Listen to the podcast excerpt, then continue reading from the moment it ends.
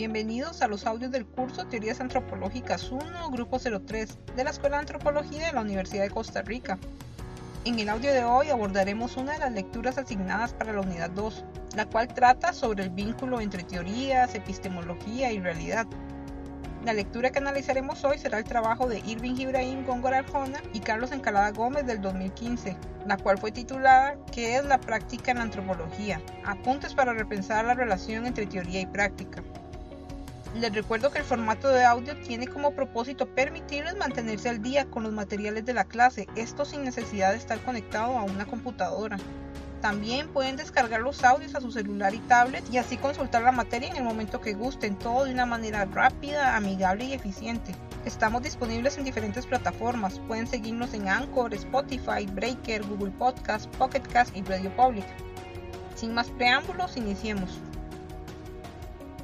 La pregunta inicial o las preguntas iniciales que los autores proponen son los objetivos claros del discurso que ellos manejan en el artículo y son los que vamos a ir tratando de ir respondiendo a lo largo de, la lectura. En este caso, bueno, yo textualmente las preguntas que ellos se plantearon y son más que todo eh, de carácter para entender la relación entre lo que sería la teoría y la práctica, un poquito como lo que estábamos viendo en la, en la clase anterior sobre, bueno, sobre qué es teoría y cómo se relaciona con práctica y cómo muchas veces algunos investigadores, particularmente en arqueología, pues deciden eh, separar ambos eh, conceptos. Pero como ya vimos en la clase anterior también, este, bueno, dependiendo de quién se lea, en el caso de Johnson, él plantea un, vínculo muy estrecho entre lo que sería práctica y, y teoría. Y como la práctica es también otra forma, digamos, de teorizar.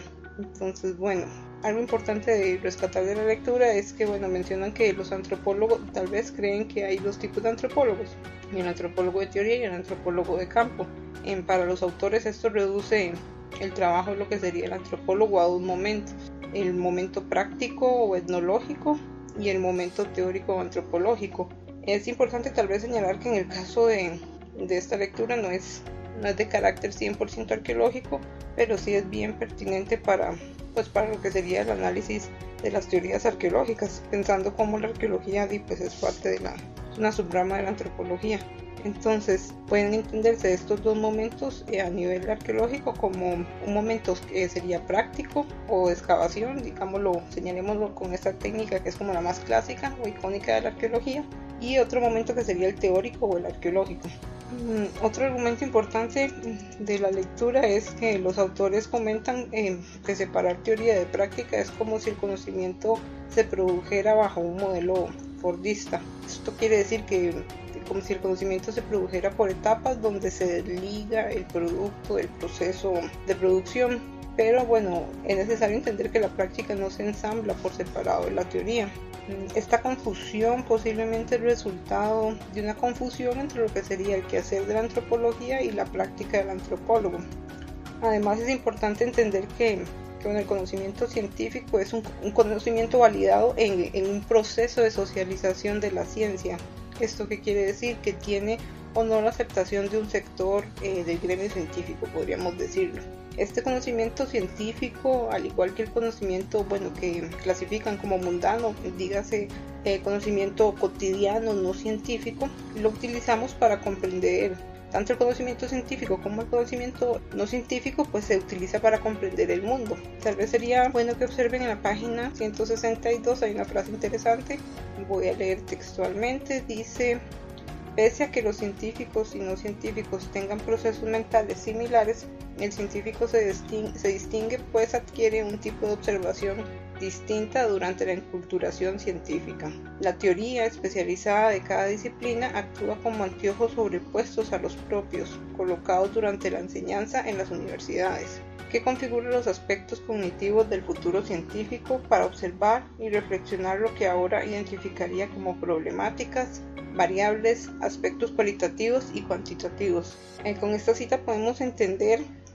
podemos eh, relacionarlo un poco con la reflexión de, autoridad profesional utilizada por González, eh, González Rival del 2012 que leyeron en la clase anterior. ya que estamos hablando del conocimiento, de que el conocimiento científico es diferente al conocimiento no científico. En este caso, el conocimiento científico es producto de lo que eh, los autores eh, llamarían un proceso de enculturación académico, el cual se da en las universidades. Esto que ellos llaman proceso de enculturación científico y que yo estoy tratando de, mm, comparar o hacerlo de manera semejante a lo que sería el concepto de González Rival, quiero que no, que no lo malinterpreten como caer en un análisis de superioridad, una vez más como menciona eh, Gonzalo Rival, el, conocimiento eh, científico no es un conocimiento de superioridad, más bien deberíamos pues este, priorizar una construcción del conocimiento en conjunto con el público en general, siempre considerando pues que el, el conocimiento arqueológico y el conocimiento que el arqueólogo tiene. Otro eh, aspecto interesante de la lectura sería que los autores mencionan que la práctica está condicionada por los aspectos cognitivos con los que se entiende el mundo. O sea, la práctica está limitada, podríamos decirlo de alguna manera, eh, por lo que se entiende, lo que nosotros entendemos del mundo. Esto podríamos relacionarlo un poquito con lo que sería eh, la propuesta de Johnson del 2010 respecto a que queramos o no siempre teorizamos. ¿Por qué? Porque siempre tenemos que tener un conocimiento mínimo, ya sea científico o no científico, sobre algún, sobre algún fenómeno para poder este, aproximarnos a este, entenderlo, estudiarlo o inclusive hacer preguntas al respecto. Este conocimiento de un fenómeno, dígase social, puede ser un, conocimiento consciente o inconsciente, ya sea, digamos, en el caso de un conocimiento no científico, digamos. También es importante entender que el proceso de enculturación científico puede ser también consciente o no, pero este cambia la forma en que se entiende el mundo. Esto quiere decir que eh, ustedes como estudiantes están en un proceso, bueno, este es el segundo año, ustedes como estudiantes están en un proceso en el que, que ustedes van a ir aprendiendo cosas que no sabían antes y que de una manera consciente o inconsciente en años posteriores o en sus eh, carreras profesionales van a estar este, eh, utilizando para entender eh, los tipos de, de, fenómenos que estén estudiando a futuro, ya sea a nivel antropológico, social, arqueológico o cualquier otra subrama que decidan especializarse. Otro aspecto importante que los autores señalan es, que no es posible problematizar un fenómeno sin conocimiento al respecto. Igual muy parecido a todo esto que estamos hablando. Esto quiere decir que no es posible formular preguntas si no tenemos un conocimiento sobre alguna cosa, algún fenómeno. Entonces, inclusive no es posible formular preguntas pertinentes que, que, conduzcan a la generación de un nuevo conocimiento. Un ejemplo tal vez un poco burdo puede ser, ustedes pueden realizar el ejercicio de hacer una pregunta sobre algún tema eh, que no conozcan. No sé, por ejemplo, puede ser eh, física cuántica. Entonces, mediten si pueden hacer una pregunta sobre física cuántica o no. Ok, pensemos que lograron hacer una pregunta sobre física cuántica. Ahora, esa pregunta va a generar un nuevo conocimiento para la ciencia y el público en general. Si la respuesta es sí, es porque alguna de, alguna manera ustedes tienen un, un bagaje mínimo en lo que sería física cuántica. Pero si la respuesta es no, posiblemente la pregunta que plantearon eh, sea más de carácter de aprendizaje personal. Nuevamente porque no tienen un conocimiento mínimo o básico sobre, eh, en este caso, lo que sería física cuántica. Pero, en mi opinión, lo que se, como ciencia social que somos, las preguntas que generamos también deben tener un impacto a nivel del gremio y del público en general. Entonces deberíamos intentar pues formular preguntas también por un interés que tenga un impacto en el público en general. Otro de los aspectos importantes de señalar en la lectura es que los autores mencionan que la enculturación científica em, le permite al estudiante saber qué observar y qué preguntar. Esto evita caer en preguntas reiteradas. Esto quiere decir, bueno, o al menos esto es una importante lección de por qué estudiar teorías antropológicas clásicas en el caso de lo que sería este curso, Teorías Antropológicas 1. por ejemplo, eh, vamos a ver el evolucionismo y vamos a ver el evolucionismo y toda su, su, historia a nivel arqueológico con el fin de evitar caer en los mismos desaciertos eh, que los científicos evolucionistas pues cayeron en su época. Y por el contrario también podríamos potenciar los aciertos que este, este grupo de investigadores realizaron mientras estuvo en auge el, evolucionismo. Otro aspecto importante de señalar en la lectura es que los autores mencionan que la práctica usualmente es considerada como el trabajo de campo. O sea, cuando un estudiante piensa en hacer práctica en antropología, piensa hacer trabajo de campo, lo que conocemos por trabajo de campo. Que, este, bueno, ellos eh, dicen pues que usualmente se piensa como trabajo de campo la observación y recopilación de los datos, pero que, bueno, eh, citando a Crotch, ellos mencionan que no, no hay consenso respecto a lo que sería trabajo de campo. Aún así, el trabajo de campo en antropólogo clásico, que sería usualmente la etnografía, no es utilizado únicamente por antropólogos, esto quiere decir que no es un aspecto completamente característico, perdón, de, de la práctica antropológica. Entonces lo que consideramos como trabajo de campo y que pensamos es sinónimo de práctica no es algo que sea completamente propio de la antropología. Bueno, en la página 164 hay una cita importante que voy a leer. Dice, lo aprendido en clases, parte teórica y de formación, poco nos sirve para ser aplicado mecánicamente una vez en campo, precisamente porque no se trata de aplicarlo mecánicamente como en otras ciencias. Recibir y aprender técnicas cualitativas no implica el éxito en el campo, pues trabajamos con personas y no con cosas.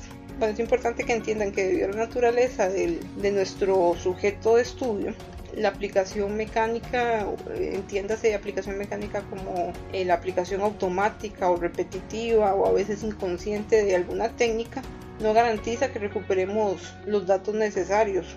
Y esto aplica también no solo a la antropología o a otras ciencias sociales, inclusive aplica también a las ciencias básicas, donde no eh, donde no necesariamente eh, trabajan con sujetos de estudio, sino con lo que se llamaría objetos de estudio. Bueno, tomando el ejemplo las ciencias básicas, eh, las técnicas no se aplican de manera mecánica tampoco, requieren de, de, la selección pertinente y una reflexión sobre las técnicas que se van a utilizar. Pues en tener una receta o, o dígase más bien procedimiento de laboratorio químico por ejemplo, no garantiza el éxito de la recopilación de los datos. Por eso existe, digamos, eh, lo que sería la experimentación, porque ciertamente un procedimiento tiene sus fallos y hay que reflexionar al respecto de los fallos y volver a aplicar.